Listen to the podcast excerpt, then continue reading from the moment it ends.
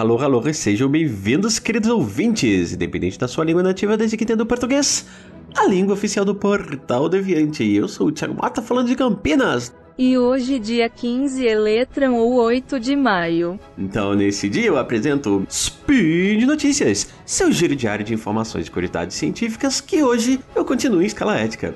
E sem muitas delongas, vamos conversar um bocadinho sobre como funciona um comitê de ética e como é a sua composição. Então vem comigo depois do giro. Gira e flip. Speed Notícias. Speed Notícias.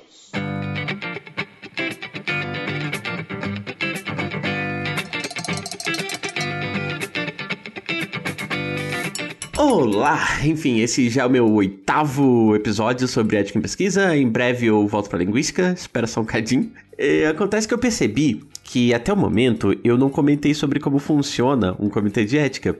Então acho que isso pode dar um spin interessante. Então vamos falar um pouquinho sobre dois pontos que é um, o fluxo de tramitação de uma pesquisa e dois, a composição de um comitê de ética.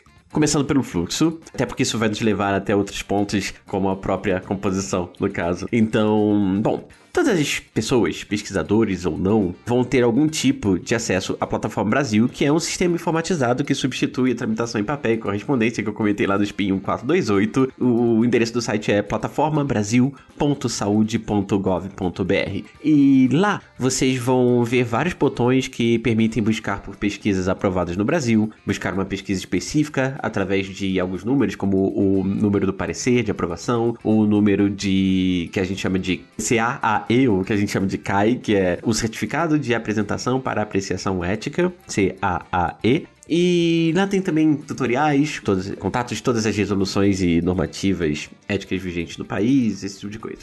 Eu não vou entrar muito nessa parte porque não é a ideia fazer um tutorial da plataforma Brasil aqui. E seria difícil fazer isso em áudio, seria melhor em vídeo. Mas se você é pesquisador com ou sem vínculo com. Ou se você tem qualquer tipo de interesse no assunto, como de ética, é possível você criar um cadastro na plataforma Brasil.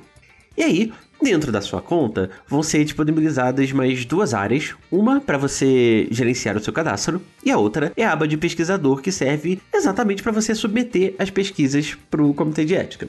Uma outra aba que não vai aparecer para vocês, a princípio, a não ser que vocês sejam membros de comitê de ética, é a aba CEP, Comitê de Ética em Pesquisa. E é ali que a gente faz o gerenciamento de tudo que nos foi atribuído no Comitê de Ética em que a gente hum, está vinculado. E, se eu não me engano, é possível estar vinculado até dois CEPs ao mesmo tempo. Bom, dito isso, uma equipe de pesquisa vai usar a aba hum, pesquisador para enviar, que a gente chama de submeter, né, a pesquisa para uma apreciação ética. E para isso é necessário uma série de documentos que juntos a gente chama de protocolo de pesquisa. E, inclusive eu vou acabar falando mais o nome protocolo porque eu lido com isso todos os dias e é o termo mais técnico, até porque o projeto é só um documento que está dentro de um protocolo, tá? E depois de enviado, existem quatro passos para o comitê de ética e que o pesquisador ele precisa ficar atento caso precise de alguma ação. Então, a primeira, a, a primeira fase é a de checagem documental. Então, nessa fase, o secretário, os coordenadores, eles checam todos os documentos para verificar se está faltando alguma coisa, se tem todas as assinaturas, o cronograma está certinho, esse tipo de coisa. Se tiver faltando alguma coisa, o protocolo fica em pendência documental. E nesse momento o pesquisador precisa rever o que tem de errado e enviar de novo para o comitê de ética. Se tiver tudo certinho com a documentação, o protocolo segue para a segunda fase, que é o parecer de relator. Cada relator do comitê de ética ele tem um prazo que vai normalmente até a data da reunião de colegiado para emitir seu parecer. Se espera que tenha pelo menos uma reunião de colegiado por mês, né? Então, até essa reunião, o relator ele precisa fazer o seu é, todos os pareceres dos projetos que foram atribuídos. Esse parecer ele não é visível para o pesquisador, tá? É, você consegue ver na, no fluxo de tramitação, mas você não tem acesso a esse parecer.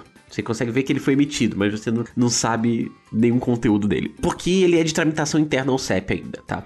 Eu explico isso depois, mas o que é que acontece? Depois de emitido o parecer de relator, o protocolo segue para a próxima fase, que é a de parecer de colegiado. Então, o que é que acontece é que, na data da reunião de colegiado, todos os membros do CEP se reúnem para discutir todas as pesquisas que eles avaliaram durante o mês. E nessa reunião, é, essa reunião é interessante para a gente trocar experiência. Então, o relator pode ter ficado com dúvidas e discutir nesse dia, pode ter dado uma pendência que não é exatamente motivo de pendência, porque ele entendeu direito, ou pode ser o contrário, ele não prestou atenção em alguns detalhes que seriam motivo de pendência e o colegiado coloca pendência. Então, aqui a gente já começa a ver por que, que o primeiro parecer não é visível para os pesquisadores, porque ele pode ser alterado.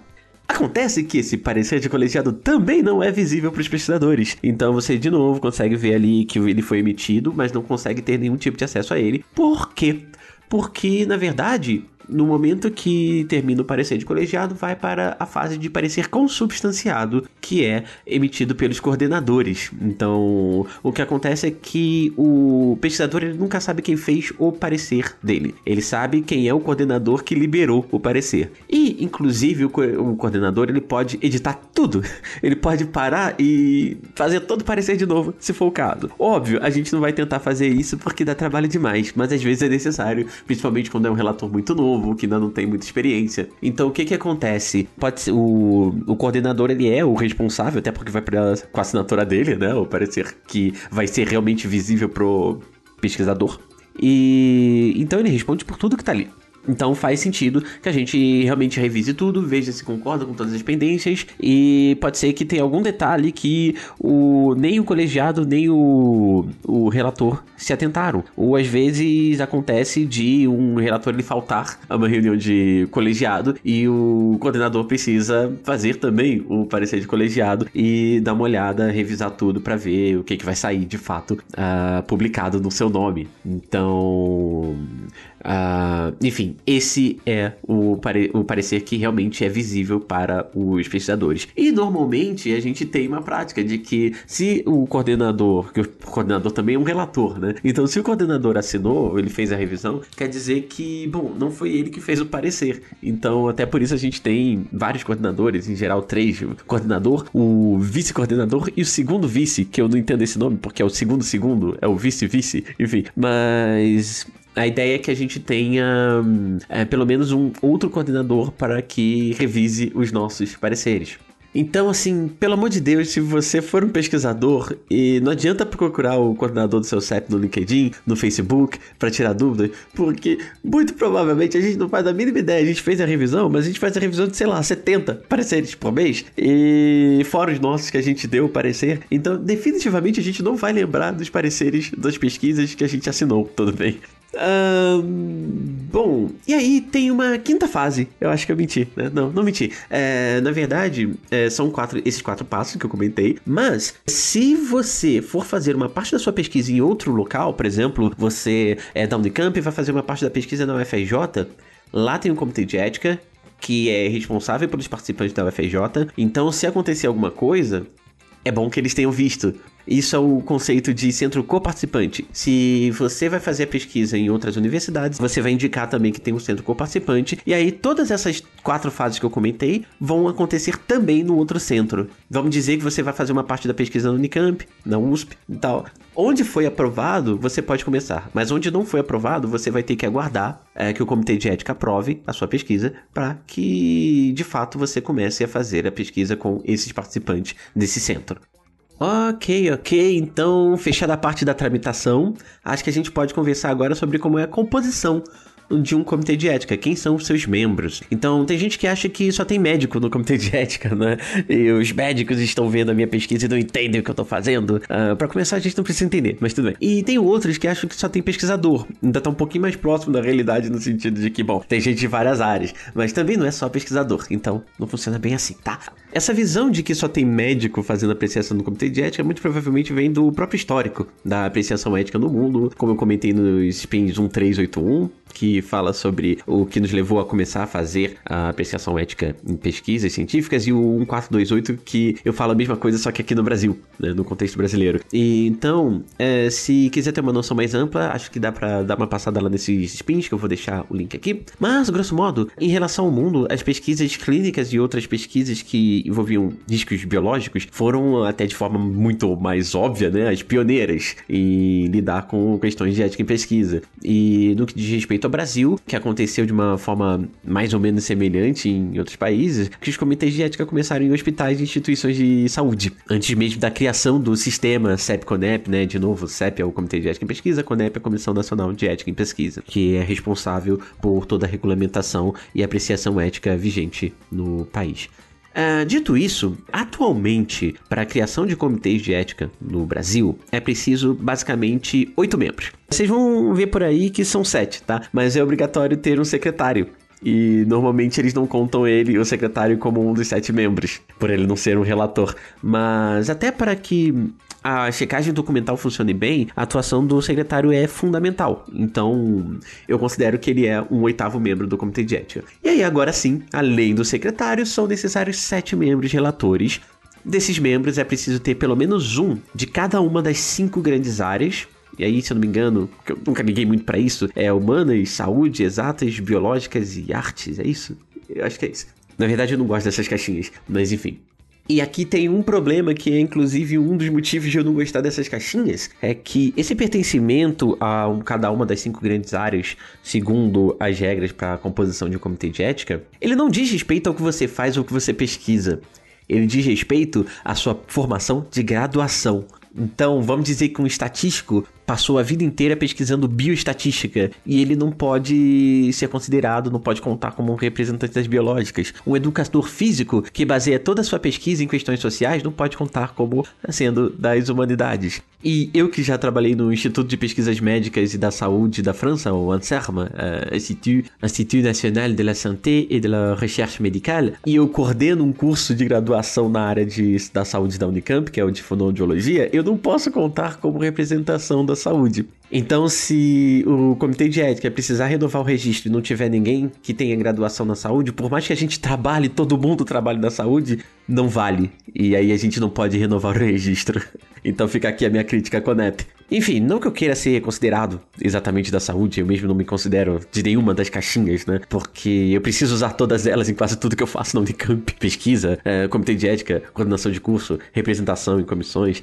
Mas assim, convenhamos, alguma experiência tanto prática quanto de pesquisa eu tenho. Então, e eu tenho como comprovar. E isso deveria minimamente contar, não é? Mas enfim, por que, que isso é um problema, né? Como eu comentei, para CEPs muito grandes não costuma ser problemático, porque eles têm é, de, entre mais 20 pessoas, fatalmente a gente vai ter informações muito diferentes. Mas para CEPs que são pequenos, por exemplo, você tem um CEP de 7 pessoas, 7 relatores, e 5 deles precisam ser de áreas diferentes, pelo menos, é, já começa a complicar, né? Então você pode acabar com o comitê de ética por causa disso. Enfim. Então, assim, no final, acaba que a ideia, a ideia inicial, ela é ótima, porque é importante você ter representação de todas as áreas, mas acontece que o tiro, quando você faz isso de uma forma muito burocrática, o tiro pode sair pela culatra e um CEP hipotético de sete membros relatores, em que cinco ou seis tenham tido graduações diferentes, mas tenham sido colegas de turma do mestrado e doutorado, num assunto específico, né?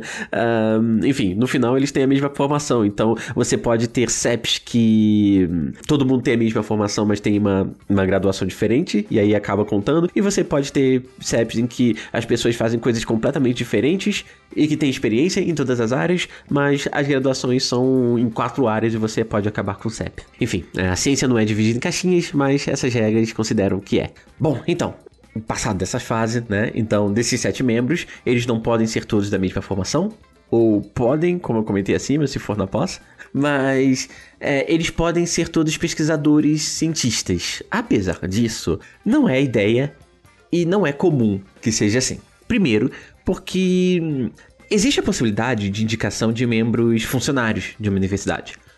Uh, ou de um centro de pesquisa. Uh, então, acaba tendo como limitação mais a questão da formação que eu comentei agora há pouco, né? Então, o requisito acaba sendo minimamente ter o ensino superior completo. Mas, além desses membros, existe uma categoria de membro que é essencial, tanto por regulamento quanto na prática, que é o representante de participante de pesquisa, que a gente chama de RPP, para ficar mais fácil. Não tem uma limitação para o número de membros RPP, mas existe a necessidade de pelo menos um membro RPP para cada sete membros. Na verdade, é cada vez que você passa de, é, de sete membros. Então, se você tiver oito membros no comitê de ética, dois deles precisam ser RPPs, tá? Aí, enfim, um CEP de 7 membros precisa ter um, um CEP de 8 a 14 precisa ter 2, um CEP de 15 a 21 precisa ter 3, e aí vai seguindo a proporção, tá? De 7 para 1 sempre. Os membros RPPs, eles precisam ser indicados ao comitê de ética por algum movimento social ou associação de controle social, como associações municipais de educação, de saúde, de segurança pública, é, indigenistas e por aí vai. E além do RPP, também existe a possibilidade de uma representação decente no caso das universidades, né? Enfim, eu acho que pode ser um passo bacana, né? Um, passar por um comitê de ética e ter essa experiência interna, né? Por um comitê de ética durante a própria formação. É, acho que isso pode levar a formar pesquisadores um pouco mais conscientes, inclusive, tanto da regulamentação ética quanto na hora de pensar em eventuais complicações das suas pesquisas, mesmo quando elas não são muito óbvias. Enfim, e a última categoria que eu consigo lembrar aqui no momento seria o de participante externo, que não é uma unanimidade, não é que todos os, comitês de ética Uh, tem um, mas às vezes a gente acha interessante ter um membro que não é discente, não é um RPP, não é da sua própria universidade ou centro de pesquisa. Então uh, a gente abre algumas vagas assim para membros que são de outros lugares, né? E mas que tem algum saber que possa ser interessante para aplicar o nosso trabalho. Bom, enfim, então é isso por hoje. Fico por aqui. Nos sigam, nos amem, nos divulguem nas suas redes sociais. Qualquer dúvida, entre em contato. Estamos abertos a sugestões, comentários e críticas. Então vocês podem entrar em contato ou pelo meu e-mail, que é thi.condostez.unicamp.br ou contato.secast.com.br. E eu lembro também que vocês podem nos ajudar financeiramente através do Patreon, do Padrinho do PicPay. É isso. Até mais. Até a próxima. Tchau, tchau.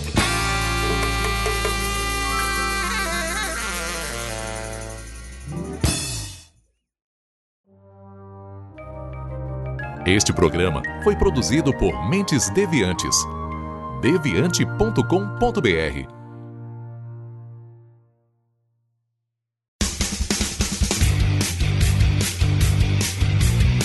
Cortes, edição de podcast.